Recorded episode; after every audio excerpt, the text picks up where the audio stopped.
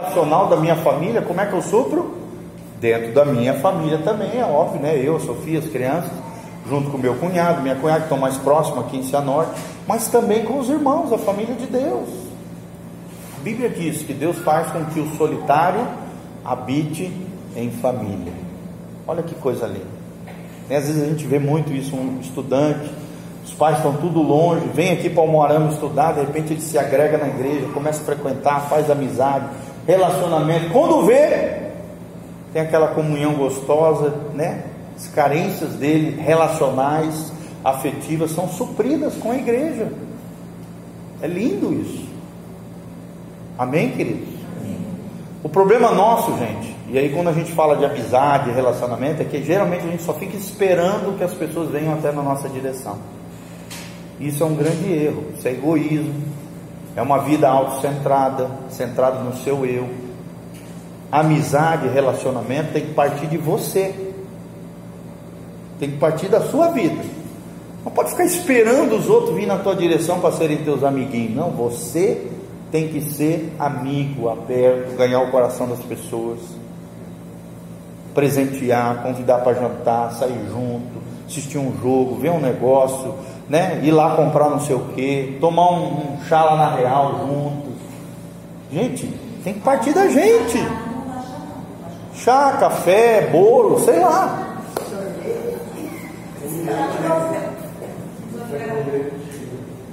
Entenderam, gente? Olha, esse final de semana mesmo, meu pai, né? Meu pai foi comprar um carro. Eu fui com ele comprar o carro. Aí ele foi lá, comprou o carro, falou de Jesus para o vendedor, ganhou o vendedor para Jesus, já é o segundo vendedor de carro que ele ganha para Jesus. Pensa num ganhador de alma, é meu pai. Ganhou para Jesus, ganhou o marido, ganhou a mulher, ganhou a família, já está ganhando os agregados e tudo. Esse final de semana batizou o vendedor de carro. Família inteira entregando a vida para Jesus. Olha só que coisa tremenda. Que coisa tremenda. Minha mãe foi fazer o dente, ganhou o dentista para Jesus. Dentista, mulher, os filhos, os parentes do dentista, tudo veio uma família inteira, umas 30 pessoas para Jesus. E esse dentista já ganhou mais de 70 pessoas para Jesus. E um desses 70 se tornou um pastor de uma igreja de 400 membros. Olha que coisa linda, gente. Olha que coisa linda. Às vezes, uma pessoa que você ganha para Jesus, você não faz nem ideia. Aquela pessoa vai levar mais um monte de pessoa para Jesus. Um dentista. Fala. Não, não toda, tá? Mas praticamente toda. É, a minha avó não era, né? Faleceu sem ser. É, meu, a minha outra avó também não, meu avô também não. Meus avós não. Mas assim, eram, eram cristãos, eram dedicados ao Senhor, não eram assim evangélicos, protestantes, mas eram tementes a Deus e tal. É, eu creio que tiveram uma experiência com Jesus, mas assim, não foram evangélicos, protestantes, praticantes, tá? Mas assim, os tios, a maioria dos primos, meus irmãos, tudo, meus cunhados, praticamente todos. Da minha família foi sete pastores levantados, sete. Começou com meu tio, que se converteu na faculdade. Aí ele ganhou minha tia, ganhou meu pai, ganhou outro tio e assim foi. Ganhou a família inteira. Só não meus avós, né? Meus avós não romperam com a herança católica, mas assim eram pessoas preciosas, cristãos. Eu creio que foram para o céu pelo, pela vida de temor, assim, não eram idólatras, não eram nada nesse sentido, mas eram pessoas tementes a Deus, preciosas. Espero, eu acho que eles vão estar lá com a gente também, se Deus quiser. Amém? Entendeu? Então, assim, não é todo mundo, mas eu tenho um ou outro primo que não é cristão, mas assim, na sua grande maioria, sim, uns 90% sim. Porque minha família é toda católica. Daí, quando a gente começa a aprender a palavra, a gente tem uma vontade, né, que eles estejam a gente. Sim, sim. E tem que continuar orando, intercedendo, falando de Jesus pedindo a Deus que Deus dê as oportunidades para isso. Então, agora é nosso batismo, que. Ai, que legal, que vem. Eu, meu marido e minha filha. Ai, que Mas vem. faz bastante tempo que a gente frequenta a igreja, mas a gente ainda não tinha, Batizado. não tinha batizado. Que bom. Convida eles para o Eles batismo. vão vir, então. Tem muita gente que se converte assim, né? Tem uma experiência através do batismo. Certo. Eu acho que vai ser um dia muito especial. Amém. Vai ser sim, em nome de Jesus. Fala, querido.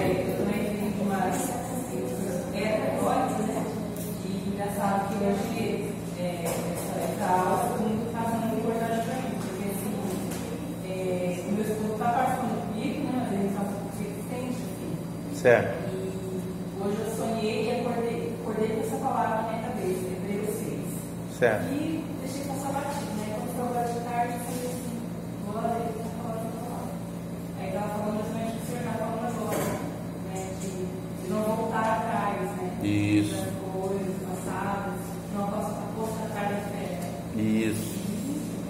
Amém.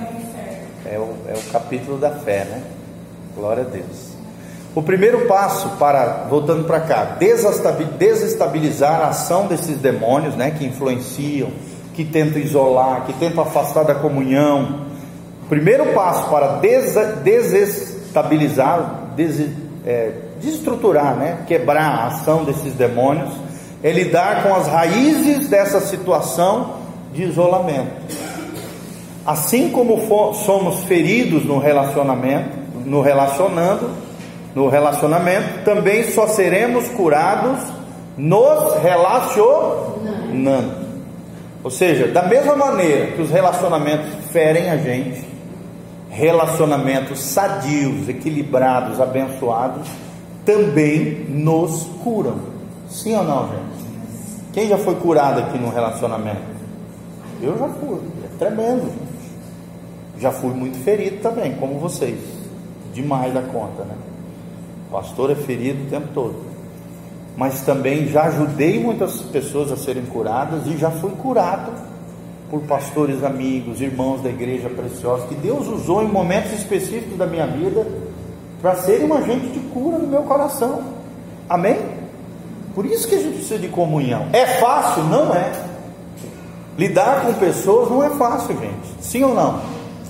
Não é fácil. Quanto mais você se aproxima de alguém, as máscaras caem, né? a realidade aparece, vocês dois são pecadores, são falhos, erram, às vezes falam que não devia, tem que consertar, né? a boca fala demais, é, às vezes age de uma maneira inesperada que o outro não gostou. Então não é fácil se relacionar, mas a, da mesma maneira que nós somos feridos nos relacionamentos, os relacionamentos também podem nos curar. Amém? Tem uma frase, dois anos atrás, que eu falo muito e eu gosto sempre de destacar.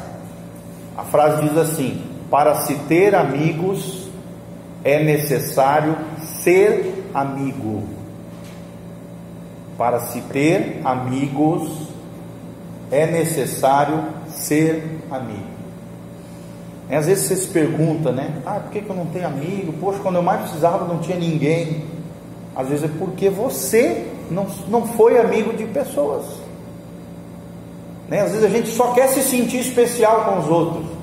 Mas você já fez alguém se sentir especial com você? Você só quer ser valorizado, amado, carente dos outros. Mas será que você já supriu a carência de alguém? Já amou pessoas? Né? Já foi amigo de pessoas? Você só vai ter amigos de verdade quando você for amigo de verdade. Amém? Para se ter amigos é necessário ser amigo. Vamos parar com esse negócio de ai, ninguém me ama, ninguém me quer, é, é, mimimi, chorou, xoxô, isso não adianta nada. Isso aí é imaturidade. O maduro, ele vai lá, ele conquista, ele arrebata, ele é empático, ele, ele, ele chama para perto, ele atrai pessoas, ele, ele conquista corações, ele ama, ele se doa, ele serve, ele se entrega, ele não fica esperando, ele é proativo, ele vai.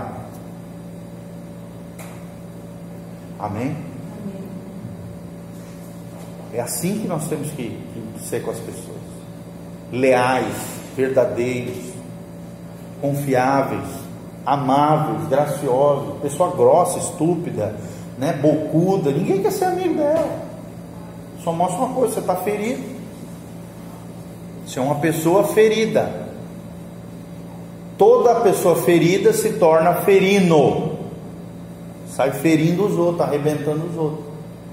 Então é muito importante a gente é, ser curado por Deus nesse sentido, amém?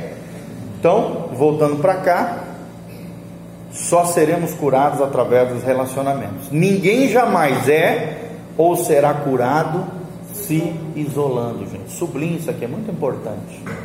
Principalmente essas duas últimas frases, né? Assim como somos feridos nos relacionando, também só seremos curados nos relacionando. Ninguém jamais é ou será curado se isolando. Ok? Sublinhar aí? Isso aí é um destaque do que nós estamos falando. Pessoas isoladas que desistiram de se relacionar significativamente com outros precisam superar essas dificuldades antes de passar por uma libertação. Você vai ver que essa pessoa precisa de perdão, precisa liberar perdão, precisa reconhecer falhas, precisa reconciliar com pessoas, precisa voltar a reconstruir uma ponte de amor, uma ponte de relacionamento. Às vezes desonrou pai, desonrou mãe, ou foi desonrado, ofendido, machucado, precisa, precisa perdão. Uma das grandes chaves da libertação, gente, é o perdão. Eu creio que a raiz mais profunda da libertação é a liberação de perdão. É onde sai a maioria dos demônios. É através, eles se sustentam através das feridas de alma. O habitat dos demônios são as feridas da alma, ressentimento, ódio, mágoas, né? falta de perdão. Isso é uma das coisas que mais sustenta demônio na vida de uma pessoa.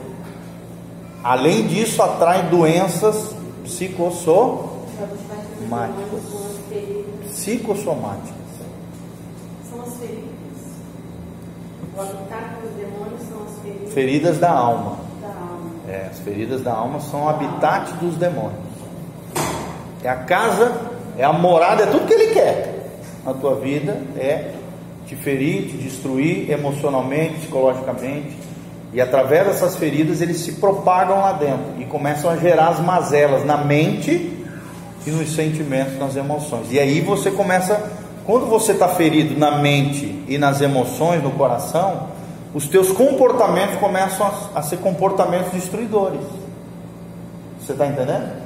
Você começa a ofender os outros, machucar, porque a boca fala do que o coração está cheio. Teu coração está mal, a tua boca vai estar tá mal. A Bíblia diz: o coração fala, não, a boca fala do que o coração está cheio. E ela acha que ela está prejudicando a pessoa, né? Ela está é. prejudicando ela mesma, né? Exatamente. Ela está batizando isso, exatamente. Vamos voltar aqui. Um aconselhamento consistente nessa direção é fundamental. E aqui entra a revelação. Deus vai te revelar, Deus vai te mostrar áreas específicas, o que está acontecendo com as pessoas, e você vai ter que confrontar aquela pessoa em amor, com firmeza, com em amor. Mas você vai ter que confrontar essas pessoas em amor. Você vai ter que falar a verdade. Confrontação. Se lembrem lá, né? O primeiro passo da, da cura interior, o que, que é? Revelação e confrontação. Sem isso não existe cura interior. Não existe cura interior. Ok? Então, vamos voltar para cá. A menos que situações, que tais situações, né, sejam satisfatoriamente resolvidas, a libertação não terá efeito ou trará mais prejuízos que benefícios. Se você não tratar dessas coisas profundas, e aí entra a reeducação, a confrontação, a revelação, em amor sempre, né? não é com rispidez, não é com ignorância, não é com palavrão, não é com ofensa, não é com desonra, é confrontação direta, objetiva, espiritual, em amor em amor. Amém? E aí as pessoas vão reagir de diversas maneiras. Tem, são os mecanismos de defesa. Vão se justificar, vão transferir responsabilidade, né? vão se autocondenar, vão se vão se automutilar, vão fazer uma série de tentar ali desviar você do foco, que é o confronto, que é falar a verdade, que é confrontar a pessoa na verdade. Vocês estão entendendo, gente? E aí você precisa ir de maneira cirúrgica na raiz do problema. Na raiz do problema. Sexto caso aqui, que inviabilizam uma verdadeira libertação. Pessoas que se recusam a perdoar de coração alguém. A pessoa não está disposta a perdoar aqueles que a ofenderam, irmão, não mete a mão na cabeça para expulsar demônio. Primeiro você tem que tratar isso. E geralmente o demônio vai sair com o perdão. Você vai observar muito isso. Porque o habitat dos demônios é a ferida de alma. Como é que você liberta a ferida de alma? Com a liberação de perdão. A falta de perdão no contexto da libertação é a brecha imperdoável. Isso bloqueia a graça de Deus na vida das pessoas, fortalecendo as cadeias demoníacas e a sentença imposta pelos atormentadores. Vocês podem ver que atormentadores aqui está entre aspas. Quem são esses atormentadores? Os demônios que atormentam as pessoas através da falta de perdão. Por não perdoar, você abre uma brecha no mundo espiritual e os demônios atormentadores vêm tirar tua paz, teu sossego. Aí gera ansiedade, agoniação, depressão, um monte de coisa, um monte de tormento. O cara não perde, não tem paz, né? Vive aquela vida assolada, não tem harmonia, não tem estabilidade em nada, não para inquieto em lugar nenhum, é inquieto, todas essas coisas. Então, algumas pessoas se obstinam na amargura e na desilusão. Quando constatamos que a pessoa não intenciona em perdoar, quem quer que seja, interrompe-se a libertação e passamos a trabalhar apenas no aconselhamento até demover a pessoa dessa situação. Então você tem que mostrar na Bíblia, gente tem que mostrar, anotem aí, Salmo 32. Você tem que mostrar Mateus 18. Você tem que mostrar 1 João 1, 7 e 9. Você tem que ler, abrir a Bíblia na frente da pessoa e ler. Mateus 18 é um capítulo que fala praticamente todinho sobre o perdão, quantas vezes tem que perdoar, se perdoar ou não de coração. Aí tem aquela parábola do, do, do, do, credor incompassivo, né? Que é um grande, uma grande parábola, é a que eu mais leio no gabinete, essa daqui. Salmo 32 fala sobre esconder a iniquidade no coração, não confessar pecado. O que que isso causa na vida da pessoa? Salmo 32, Mateus 18, 1 João 1, versículo 7, versículo 9: Se confessar os vossos pecados, Ele é fiel e justo para os perdoar de toda iniquidade. Aquelas coisas que a gente já falou aqui várias vezes. Tá bom? Você tem que abrir a Bíblia e dizer: Vamos ver o que, que Deus fala sobre isso. Ah, pastor, não quero perdoar. Vamos ver o que, que Deus fala aqui na Bíblia. Abre a Bíblia e mostra em cima aqui. Ok? Caso a pessoa definitivamente recuse a perdoar, o processo acaba por aí mesmo. Você vai ter que dizer: olha, então, infelizmente, se você não quer obedecer Deus nesse aspecto da sua vida, eu não tenho como lhe ajudar. Só vou orar por você. Até que Deus toque no seu coração, você se quebrante. Porque se a palavra de Deus não te tocar, não te transformar, não te levar a uma mudança de vida, meu irmão, eu estou perdendo tempo aqui com você. Você tem que jogar na real. Tem que falar a verdade com a pessoa. Amém? Mesma coisa com relação à idolatria, com relação a um monte de coisa que você sabe que atrai demônio. Se a pessoa não romper com isso, não tem como você fazer um mapeamento espiritual da pessoa, uma libertação profunda, verdadeira, não tem como. A pessoa coloca em xeque a Bíblia, ah, ah pastor, é, a Bíblia diz isso, ah, mas eu não, eu não concordo, eu não vejo bem assim. Falar, irmão, se você não acredita na Bíblia, então eu não tenho como te ajudar, porque todo o meu aconselhamento e a minha libertação, ela caminha em cima da palavra de Deus. Se você não aceita a palavra de Deus como verdade, não tem como te ajudar, infelizmente. Ih, rapaz, já falei algumas vezes. Aí a pessoa fica meio em assim. Mas depois volta. Geralmente volta. Porque daí o diabo vai lá, sola mais um pouco, quebra mais, aí a pessoa vem quebrantadinha, preparada para você. Mas é que eles falam assim, eu perdoo, mas quero ainda posso, nem quero. É, aí nós vamos aprender sobre o perdão, tá? Perdão é o que? Zerar a dívida, é dar a oportunidade de um recomeço com a pessoa, tá? E se relacionar de maneira educada, não precisa ser profunda, íntima, ser melhor amigo da pessoa, não é isso. Perdão não é isso.